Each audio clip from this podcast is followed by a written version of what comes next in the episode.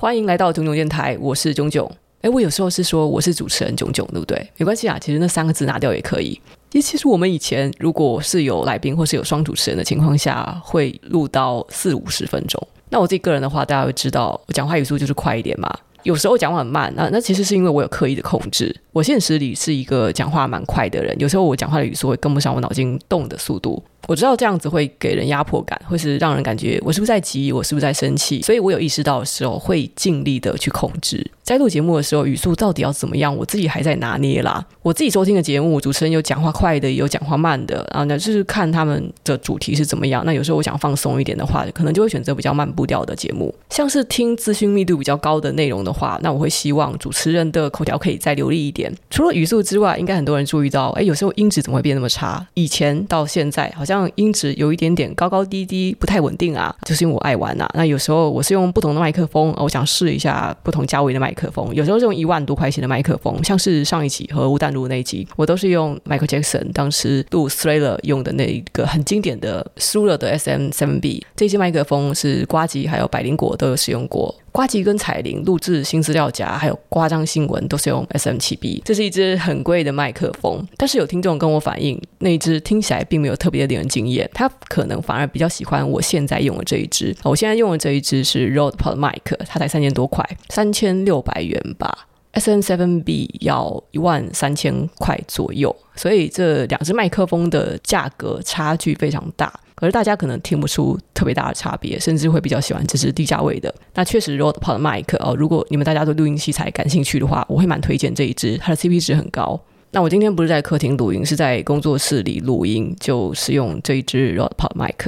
上一周我算是蛮密集的更新的 Podcast，这个节目开播以来更新的非常不稳定啊，我的精神状况。也是很不稳定。然后在上一周啊，各种各样的因素排除了，像是鹦鹉巢的问题啊，还有就是杂七杂八的那个业配案子啊，那我都把它推得差不多了。诶，我自己好像调试的比较好了，就是我好像现在有点在强迫自己一定要用工作来填满自己的时间，对我的情绪好像会有点帮助，所以就一鼓作气，上周更新了很多集 Podcast。我也知道这样子做法好像不太好，我应该要累积多几集，然后让它慢慢的放出，这样子好像我有在。稳定更新，因为谁知道我什么时候又会突然断更？但是最近因为有在录一些时事方面的东西，我会觉得啊，这一集如果不趁这个热度啊，或者大家感兴趣的时候快点录的话，第一我可能就没有那个热忱再去讲了，然后第二呢，大家也没兴趣听了，所以就想要快点上架。有另外一种状况是因为有些人呢是在私讯问我问题，我会觉得我必须要快点回答，要不然他们会觉得我不理他。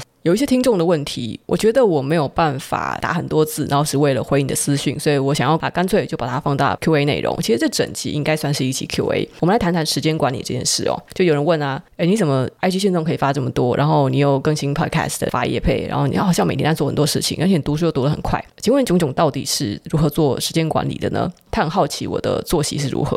我比较说我的作息可能没有很多人想象中的那么健康。摸摸是很健康，他早上八九点就起床，然后晚上十点后一定会睡觉吧，他睡眠时间非常长。那我自己呢，是自从吃药之后，其实作息有一段时间是蛮像老人家的，晚上十点睡，然后早上八点起床。可是后来我发现，我好像在晚上的时候灵感会特别多。不管是创作力还是忧愁的情绪方面，其实在晚上的时候都会蠢蠢欲动。我从很久以前就知道，我应该算是一个夜猫子哦，夜行人类。我并不算是晨行人。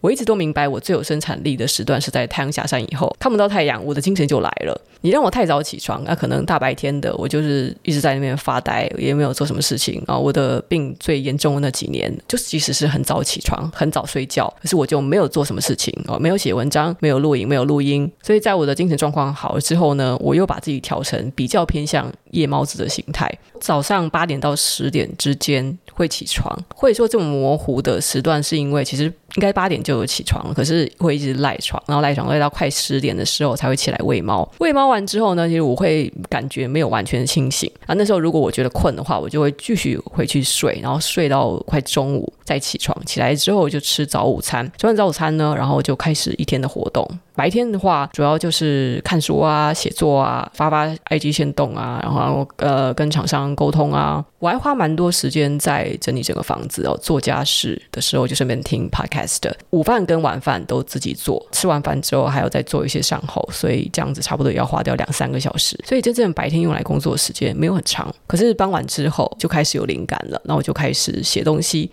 或是把可以录音的素材记在记事本上，然后差不多七八点的时候就开始录 podcast。有时候录完之后已经九点钟了，那能剪就尽量剪。但是很多时候我录完之后又觉得，哎，这集好像不好听啊，不是我的话我自己都不想听，所以我就干脆放弃了。所以那一集录音就整个白费。但是还好，我觉得录音并不是一个很耗成本的事情，我可以不断的试，然后自己有满意的作品的时候再发布。因为我现在经济上还蛮宽裕的，所以我并不会给自己规定一定要。接多少的案子，或是呃，一定要赚多少钱？跟六七年前比，我现在已经没有把自己逼得那么紧了。我现在搞不好就是诶，以前很流行的那个叫什么慢活族，就是慢慢的生活，慢慢的享受体验。但是以我自己的经验来说，我并不会鼓励啊，大家都一起慢活哦。你可以这样子漫无目的的生活啊，因为我相信呃，大家在年轻的时候，尤其是财务没有自由的时候，其实你们心中有很多的焦虑有待去解决。那这个焦虑可能是包括自己的事业无所成，或是没有赚那个足够的钱，再或者是其实是现在并不喜欢手上的这份工作。我觉得大多数人既然对生活不满意，那一定会去想要去争取一个更好的生活样貌。这时候你就得为之付出努力。我在很多年前会那么逼自己，也是因为我想要得到一个理想的生活。好像大概是我二零一六年还是二零一七年的时候，我觉得那时候我在自己脸书的个人动态啊，我贴了一篇文章，就是讲我自己的一个简单的资历。我是考上了艺术学院的本科生。我有一段时间呢，其实写《镜周刊》专栏的影评已经足够我生活了。那我在过去，我也是正职的网站前端工程师，我也是做过专案管理，我也做过社群企划。在那个时间点，我则是一名职业的创作者，还有演讲的讲师。从以前开始，就有不少人质疑过我会什么东西是不是自动的皮毛。就比如说，我真的看到有人留言说啊。他会写程式，他会画画，没有吧？就是谁都可以说自己会写几行程式，就说自己是工程师啊。那会画几笔画，也说自己是懂画画的啊。对啦，的确是有可能有些人只会点皮毛，就说自己会这个东西。但是我自己的个人的状况，我是蛮有自信的，可以说我就是精通很多技能。我的绘画水准就是可以考上艺术学院啊，我的 coding 能力也是可以进上市公司工作的。依靠各种各样的本事去混饭吃，而且我也不觉得这个是有什么不可能的。从我懂事的时候，我就知道时间对每个人都是公平的，他不会因为你比较有钱，或是你出生的血统比较高贵，他时间就给你多一点。没有，每个人都拥有同等的时间。我们的时间虽然有限，可是对于大多数啊，生活并没有遇到特别大的困境啊，普通人来说呢，你想要成为其中一两个领域，甚至两三个领域的高手，时间都是绝对充裕的。充裕到你想要开发出很多领域的潜能，不一定非得需要什么三头六臂的本事。我觉得厉害的人跟凡人之间的差异，主要不是在于天赋，而是在于他们如何使用时间。时间是公平的，我再说一次，你把时间花在哪里，成绩就会出现在哪里。至于你要怎么去做决策、分配时间，这其中的关键因素呢，我认为是人的意志力有多强。因为我们每个人都知道啊，投资时间在有建设性的活动上，你就会带给自己改变。但是即使如此，我们最后却没有投资这份时间，不是因为我们不知道那些活动有什么好处，仅仅是因为我们抗拒不了这些有建设性的活动以外的那些事物的诱惑力罢了。简单的说，很多人被惰性给绊住了。对于这些人来说，时间管理是一个伪命题。大多数达不到目标的人啊，他其实并不需要怎么去做时间管理，他们需要克服的是意志力软弱的问题。也就是说，真正的课题是怎么抗拒诱惑。那时候，采访者常常好奇：诶，为什么你会喜欢读书啊？在这个时代，要养成读书的习惯很不容易啊，有这么多的诱惑，手机游戏啊、电脑游戏啊、Netflix 啊。他们就问我说：“诶，你父母以前是不是有在刻意培养你的阅读习惯呢？”我想了一想哦，嗯，我爸妈并不算是书读的特别多的啊。当然，他们像很多父母一样会鼓励小孩读书，但是如果你要我回想我在小时候，我最喜欢做什么，应该还是打电动，就类似现在小孩都喜欢玩手游一样。可见啊，我的心智应该跟普通的小孩也没什么差别。我从小没有显示出什么慧根啊，可是为什么我却喜欢上读书了呢？现在想起来啊，我小时候打电动是要把电动玩具从柜子里拿出来，然后再接上那种红白线啊，试。讯、音讯的线到电视上去，然后电视又特别厚重，每次都要爬爬爬爬半天，找那个孔找半天，好不容易把线连上了，开机才能开始玩。然后每次家里的小孩要打电动，就会占用电视嘛，那全家的大人是不是就看不了电视了？哦，就算你家里有不止一台电视，通常大人也见不得小孩一天到晚都在眼皮底下玩个不停嘛。所以简单的说呢，我们那个时代。打电动、玩电视游戏，并不像是它，并不像玩手机一样。就手机是属于随身的私人物品，我想玩就玩啊。那我小时候玩的时间是被严格限制的，一天最多就是一个小时。我再喜欢打电动，我还是一天只能花一个小时在打电动上。那剩下的时间，我就得想方设法去打发掉。结果直接导致的结果呢，就是我成天觉得无聊啊，没事做啊。那家里有什么东西哦，书我就拿起来看，辞海、成语典、文学名著，我全部都啃得下去。现在很多小朋友，他们不仅不习惯读书，连书的口味都会挑剔的话，可能很难想象那个时代啊。在我的童年和青少年时代呢，读书是非常少有的消遣活动，没有手机啊，没有免费游戏，没有电脑。我很幸运的，就是在一个单纯没有诱惑的环境下长大。失信也是不幸，没有机会尝试太多新鲜的把戏，所以几乎是被半强迫的体验到了这个阅读的美好，所以它变成了一种扎根于我生命中的习惯。这个从小到大的经验启发了我，所以我认为在实践的过程中，杜绝诱惑四个字才是最重要的。时间管理方法能够帮助人们提高效率，但是前提是你已经预留了充足的时间啊，那样的时间才能够被管理嘛。但是很多人呢是没有办法达成目标的根本原因在于，他们把自己拥有的太多时间分配给了诱惑，所以剩下的时间就不够了。那其实你就算找到再好的时间管理方法，效果当然也非常有限啊。因此，针对想要管理时间的人，与其苦口婆心去教他们呢更好、更有效率的做事方法，我觉得不如教他们去怎么样留存必要的时间给最重要的事情。所以现在说回来，我觉得抗拒诱惑应该要做到什么？第一步，我认为是识别出什么是诱惑。在我还不是那么有分辨力的时候，有一个长辈教了我四个字，我听起来很封建。克己复礼，他告诉我，你越想要做的事情，通常就是越不好的事情。要忍耐着不去做，多去做让自己痛苦的事情。你不想去做的事情，通常对你很好。这听起来有点极端，但是那时候我也很单纯。我就按照这个简单的标准呢，大致的总结出：哦，我喜欢玩乐，所以我要忍耐；我不爱学习，所以我更要坚持。再长大一点之后，我经历的事情比较多了嘛，我就学会吸取教训。在做什么事情之前，我先想想上次我做了这个决定是什么下场，我有没有后悔？比如说，我因为考试前意志不坚定，贪玩了，没有复习啊，所以我考的分数低了，我对此非常懊悔。运动会前，我的练习怠惰了，我没有多跑几圈，结果呢，我没有夺得奖牌，诸如此类的经验，我自己想出了一个新的标准，就是那些没有产值或是无法为将来产生价值，但是当下产生的快乐会把你从有产值的活动上支开的那些活动，就是所谓的诱惑。至于这里讲的有产值啊，到底什么是有产值呢？我认为可以分为三种。第一，从个人利益的角度来看，能赚钱的活动就是有产值。赚钱不仅仅是为生活之必要，也是在为这个社会做贡献。哪怕是在大马路上扫地、微不足道的事情，都是在为社会做贡献。所以能赚钱的活动啊，例如我利用课余时间，每礼拜去打工个两三天，给自己赚点零花钱，钱可以再用于投资，或是为我自己争取更好的物质生活。毫无疑问，这是有产值的活动。第二，从长远的角度来看，运动和学习是最有产值的活动。这两个活动可以分别优化我们的身体和心灵。浅一点的学习，说白就是让你以后可以找到一个好工作，可以有高一点的薪资；深一点的学习呢，则是可以丰富我们的精神生活。就比如说，你今天心情有点不如，你有一点想提出大灾问的问题，那你可以读读社会学或者哲学的书。再比如说，去学外语是乐器，你也不知道那什么时候可以用到，可是它确实就是提升你能力，多一种技能。第三，从社会的角度来看，贡献社会和与亲友相处也有产值，因为这类活动令我们与社会产生积极意义上的连接与互动，我们的存在才被赋予了真正的意义。如果我们是在地球上的唯一一个人，我们做任何事情都变成这个没有意义的。跟亲友相处，简单的讲干话，你以为这是没有产值的活动吗？其实你们是在情绪上互助，也互相分享资讯。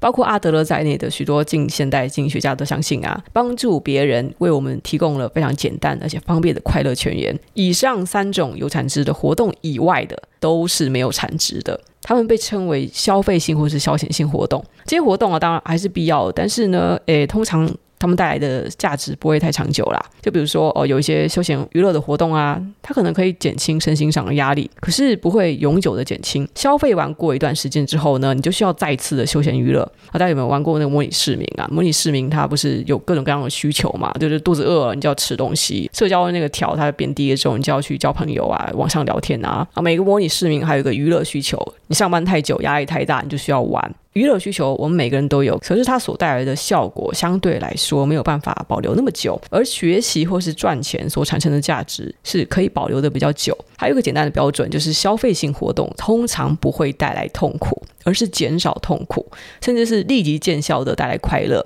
这种消费性活动啊，我们很容易过度的沉溺于其中，妨碍了有产值活动的进行。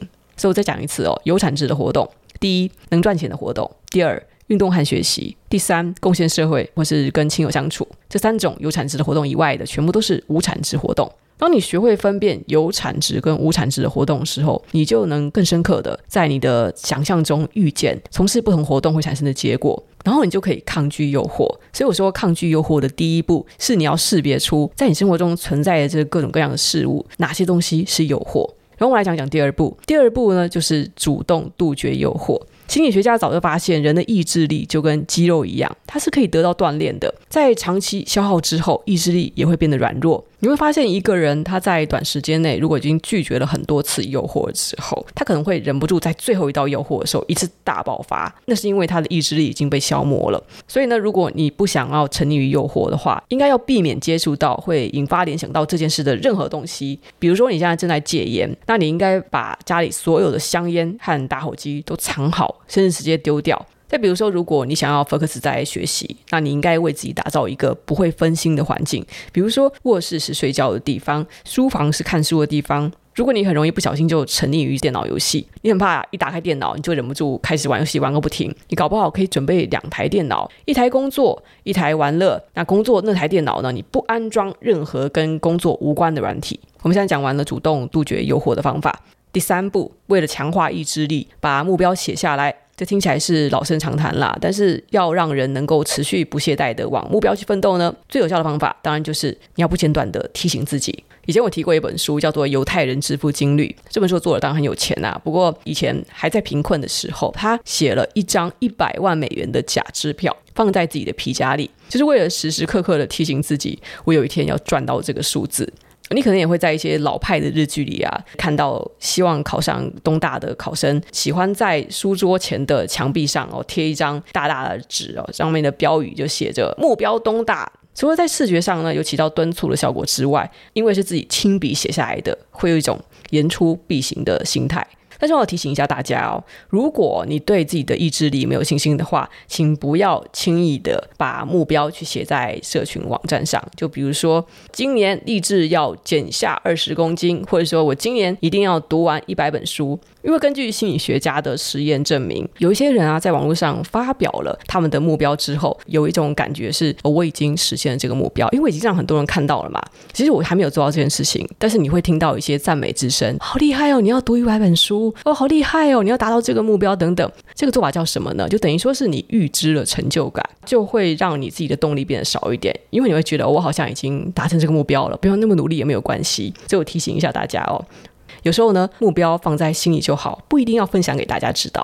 然后我们来讲讲第四步，不求一蹴而就，设定阶段性目标，为自己建立小小的成就感。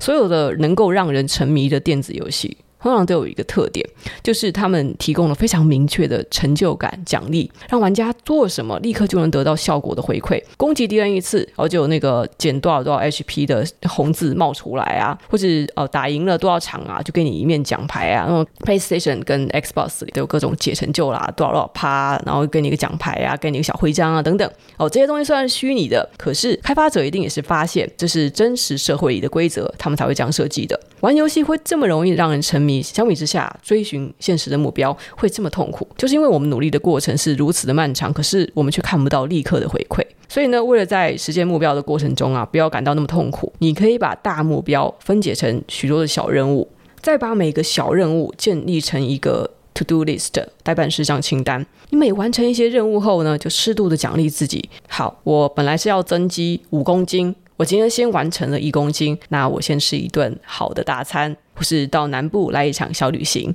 就这样按照顺序慢慢的依次达成，比较不会有非得一步登天的压力。同时呢，你也不用惧怕你把这个目标设立得太高啊、太远啊。毕竟呢，不管你最后会走到什么阶段，至少你都不会是在原地踏步。只要你付出过足够的努力，达成几个阶段性目标，随之而来的成就感，其实会令你越来越有意志力，能够坚定的走下去。总的来说，抗拒诱惑的四个步骤里，我觉得最关键的是分辨，而且。清楚诱惑是指哪些活动？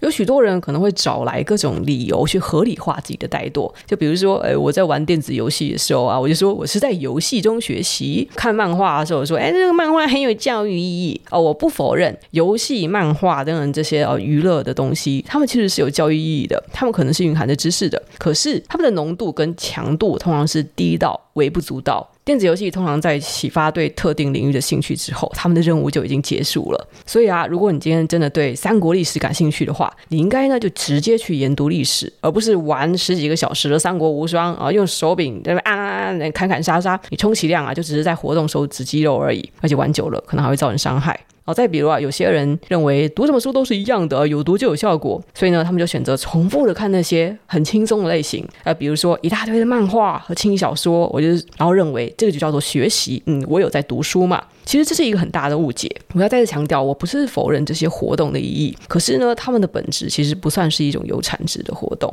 包含电影在内，所有的故事都是属于消费性内容，即使是那些有深度的故事，也是属于消费性内容。最好的证明就是，就算你看了一百部电影，你也不会成为一个导演；就算你读了一百个跟哲学家有关的故事，你也不可能成为一个哲学家。所以，你明白这之中的差别了吧？你可以说我的思想比较严厉，但是我认为学习从来不可能是一件轻松的事。如果你觉得轻松，你就不可能有成长。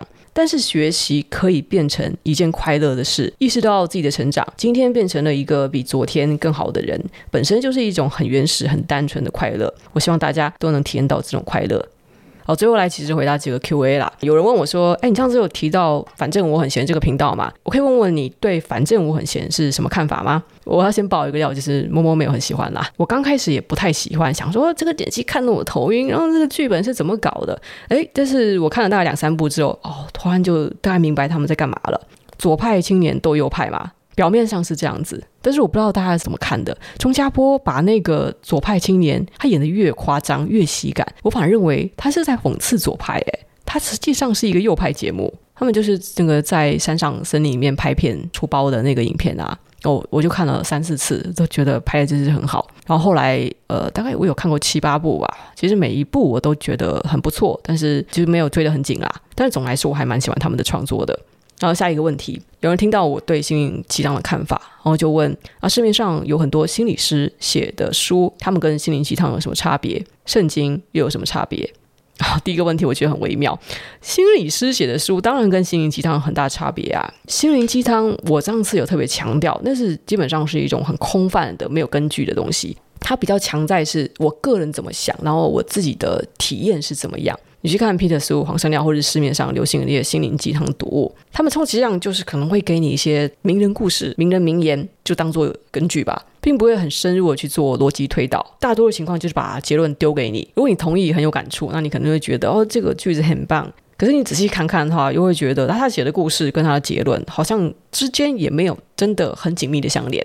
但是心理师写的书当然不一样啊，他们是有理论依据的哦。心理师都是有考上智商所的，不要小看他们苦读的这些理论啊。尽管他们可能写的非常的通俗易懂，也是用大量的故事去堆砌，但是我相信你从心理师的书中是可以得到扎扎实实的心理学知识。心理师写书又不是写教科书，所以他们未必想要很说教的去掉书袋。我觉得大家还是可以相信心理师的专业啊，他们写的东西跟心灵鸡汤是有本质的区别的。然后再来问圣经，哎，圣经当然不是心灵鸡汤啊！拜托，我就只讲说圣经里面的这些故事好了。如果你真的有读过呃《列王记》，就是所罗门王、大卫王他们的这个下场如何，你怎么会把它当成心灵鸡汤呢？哎，《约伯记》那个约伯是信仰上帝的人，他多惨呐！啊，虽然最后有一个好结局，但他中间经历了多少磨难，你怎么会把它当成心灵鸡汤读？圣经的主体应该是历史。不管你要不要相信那一段历史，圣经不是心灵鸡汤，这种比拟真的蛮奇怪的。好，那问题差不多就回答到这里。还有人有问题的话呢，可以 IG 私信问，但是如果 IG 私信太多，然后也有可能沉下去，或是不小心被过滤掉，所以你们也可以在 First Story 或是 Apple Podcast 留言。这期就说到这里了，我们下期见，拜。Hello，Hello，大家晚安。今天难得有赞助商哦，让我们谢谢干爹丰杰生衣。这个厂商也是大家的老朋友了，我们已经开了第三还是第四次团了吧？那丰杰生衣的明星商品真的非常非常多。呃，初次入门的朋友，我最推荐的是纯羊绒。它的营养成分非常丰富，喝起来酸酸甜甜的，有点像苹果醋。除了美颜抗氧化之外，还有私密处呵护的功效。每天喝一包可以保持气色红润，更是女性生理期的最佳战友。这是我吃起来非常有感的好东西。再次要推荐的就是他们家的高效能姜黄，对于滋补体力和保持顺畅有非常不错的功效。百分之百胶原蛋白呢，喝起来呢是完全没有腥味的。睡前代谢酵素现在改版了，名字叫做睡前蔬果酵素 EX，因为配方有做一些优化，味道道。也不太一样。那总的来说呢，是更多的蔬果还有膳食纤维的成分。有时候肚子闷闷胀胀的时候，泡一包来一喝，就感觉整个好多啦。至于一般日常的肠胃保健呢，我建议可以买益生菌，因为我现在已经比较少接团购了。那有需要补货的朋友，就请抓紧时间看看喽。团购的价格都比官网要优惠，链接就放在节目的叙述栏。活动时间是到七月七号。